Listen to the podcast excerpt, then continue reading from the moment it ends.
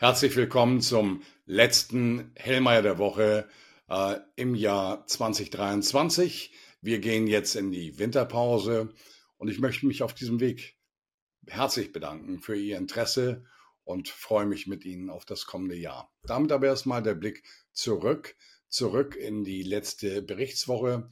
Wir fangen an mit der Geopolitik. Das Thema Gazastreifen bleibt heiß. Es ist ein potenzieller Belastungsfaktor. Im Roten Meer gibt es jetzt äh, Übergriffe auf Schiffe, Raketenangriffe. Ähm, und das führt sicherlich nicht zu einer Entlastung für die Realwirtschaft und für die Finanzmärkte, sondern es ist ein Belastungsfaktor.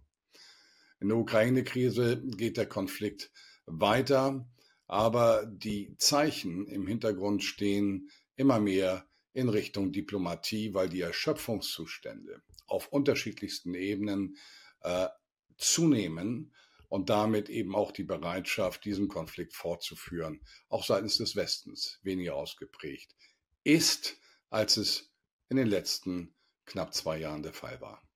Damit schauen wir mal in Richtung Ökonomie, was hat uns die letzte Woche an Erkenntnissen gebracht. Und dann müssen wir auf Einkaufsmanager-Indizes schauen. Wir haben die Flash-Schätzung, die Erstschätzung bekommen für die Bereiche verarbeitendes Gewerbe, Dienstleistungen und den Composite-Index. Und hier will ich mich diesmal nur auf den Composite-Index fokussieren, weil der die Gesamtwirtschaft abbildet, also das, was aus dem verarbeitenden Gewerbe und dem Dienstleistungssektor kommt.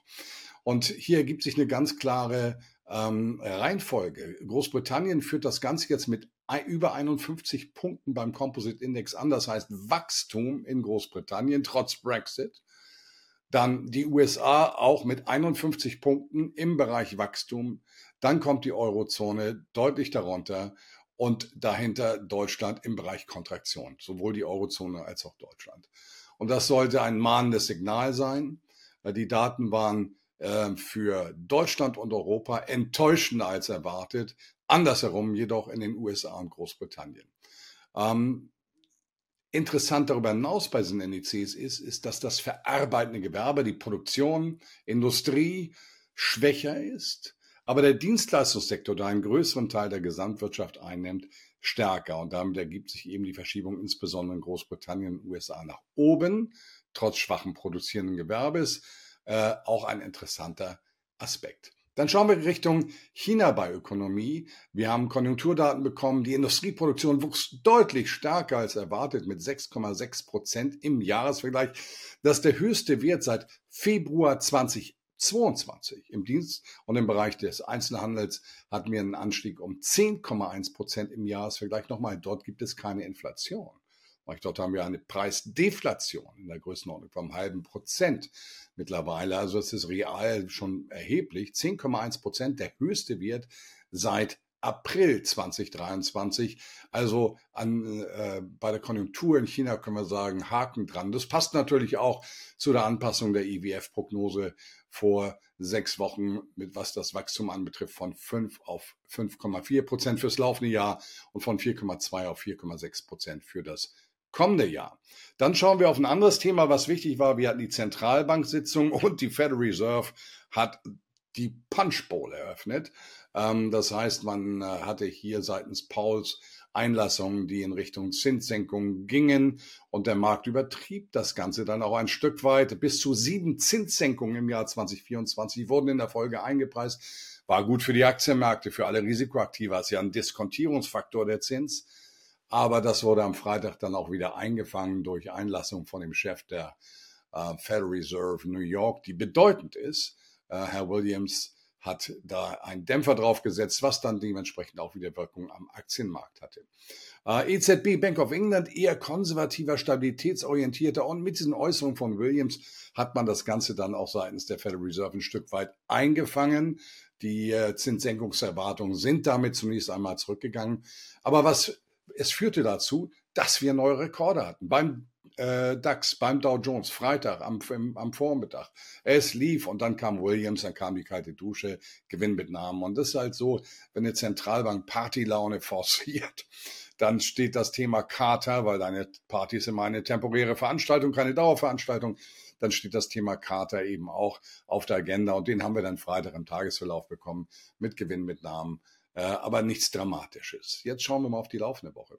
Was haben wir an Daten? Wir bekommen am Dienstag ähm, die finale Berechnung der Verbraucherpreise für die Eurozone hier erwartet 2,4 Prozent, nach vorläufig 2,4 Prozent. Das fühlt sich gut an. Das wird in den nächsten Monaten ein bisschen durch Baseffekte nach oben bewegt. Wir haben die Kernrate bei 3,6 Prozent. Das heißt, wir können eigentlich sagen, so die Bandbreite ist 2,4 bis 3,6 Prozent, wo wir uns bewegen werden bei Verbraucherpreisen, aber eher im Bereich um die drei aller Voraussicht nach. Ähm, dann schauen wir am Mittwoch weiter. Am Mittwoch äh, geht es äh, weiter mit der Zentralbank-Sitzung der Bank of Japan. Ähm, es gab jetzt viele, äh, viele Spekulationen, dass man auch dort langsam aussteigt, während wir jetzt in Richtung Zinssenkung gehen, dort in Richtung Zinssenkung, weil sie gar nicht die Zinsen erhöht haben. Minus 0,1 Prozent. Aber für die aktuelle Sitzung wird noch keine Veränderung erwartet. Dann geht es weiter mit der, den Loan Prime Rates, also den Leitzinsen in China. Einmal für einjährige Ausleihung zuletzt 3,45 Prozent, für fünfjährige Ausleihung 4,20 Prozent. Wir reden bei China von einem Land, das Verbraucherpreise hat bei minus 0,5 Prozent und Erzeugerpreisen minus 3 Prozent. Also von einem deflationären Umfeld. Wenn China will, kann es jederzeit Zinsen senken. Das sind enorm hohe positive Realzinsen. Aber für die jetzige Sitzung im Dezember wird nichts erwartet. Dann geht es weiter in Richtung der Erzeugerpreise. Deutschland zuletzt minus 11 Prozent. Diese Basiseffekte, die uns dramatisch nach unten gebracht haben, die laufen jetzt perspektivisch aus. Das ist für den Berichtsmonat November. Das wird nochmal eine deutliche Negativzahl sein, aber wahrscheinlich nicht mehr minus 11 Prozent.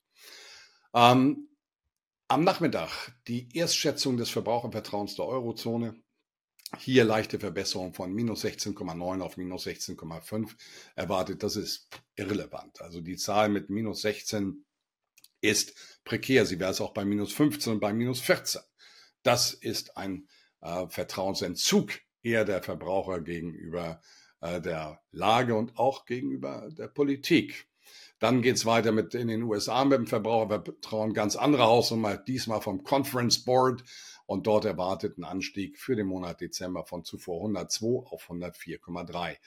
Der Absatz äh, zuvor genutzter Wohnimmobilien soll weitestgehend stabil sein. Ähm, das Ganze ist im Moment im Bereich Immobiliensektor nicht ausgeprägt. Aber wir müssen eins sagen, die langfristigen Zinsen sind jetzt drastisch runtergekommen. Wir liegen unter vier Prozent für zehnjährige Ausleihen. Da wird es für den Immobiliensektor, die Baubranche perspektivisch, wenn sich dieses Niveau manifestiert, und davon gehe ich aus, dann wird sich hier ein positiver Impuls in den kommenden Monaten dort einstellen. Donnerstag geht's weiter äh, mit Daten aus den USA, die finale Berechnung des, der Wirtschaftsleistung der USA im dritten Quartal auf das Jahr hochgerechnet 5,2 Prozent. Heftige Zahl. Wenn man sieht, wie viele Probleme es eigentlich gibt, Einzelhandel läuft nicht, Industrie läuft nicht, Immobilienmarkt läuft nicht, ist das schon bemerkenswert. Eine tolle Zahl. Ähm, dann geht's weiter mit dem Philadelphia Business äh, Index von der, von der äh, Philadelphia minus 5,9, der letzte Wert minus 3 erwartet. Haken dran ist nicht wirklich überzeugend. Und die Frühindikatoren vom Conference Board. Und das ist natürlich etwas, was jetzt in einem Widerspruch steht zur Wirtschaftsleistung. Wir werden aller Voraussicht nach, wenn die Prognose von minus 0,4 Prozent im Monatsvergleich stimmt, den 19. Monat in Folge Rückgänge haben. Seit April 2022 fällt das nur. Also die Frühindikatoren sagen, das wird schlechter und die realen Daten sagen etwas anderes. Ähm, das ist ein bisschen ein Rätsel, was wir hier im Raum stehen haben.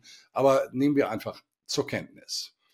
Freitag äh, zum Wochenabschluss die Verbraucherpreise und die Kernrate aus Japan. Die Kernrate wird erwartet bei 2,5 Prozent nach 2,9 Prozent. Also auch hier der Inflationsdruck rückläufig. Die Gesamtrate war 3,3 Prozent zuletzt. Und jetzt für November gibt es noch keine Prognose, aber sollte auch in der Tendenz leicht fallen sein. Ich mache meine Nummer drauf. 3,1 Prozent ist meine Erwartungshaltung. Äh, die Importpreise aus Deutschland, was äh, ich eben über die Erzeugerpreise sagte, gilt auch für Importpreise. Wir laufen aus bei den tollen Basiseffekten zuletzt minus 13 Prozent.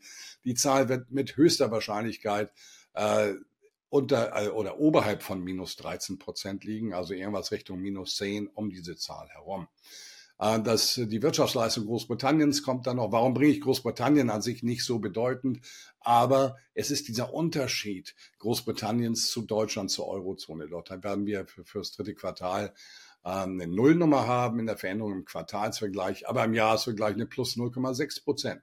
Und das zeigt einfach, dass Großbritannien gesamtwirtschaftlich, wenn wir BIP als Größenordnung mal nehmen, im Moment besser über die Runden kommt.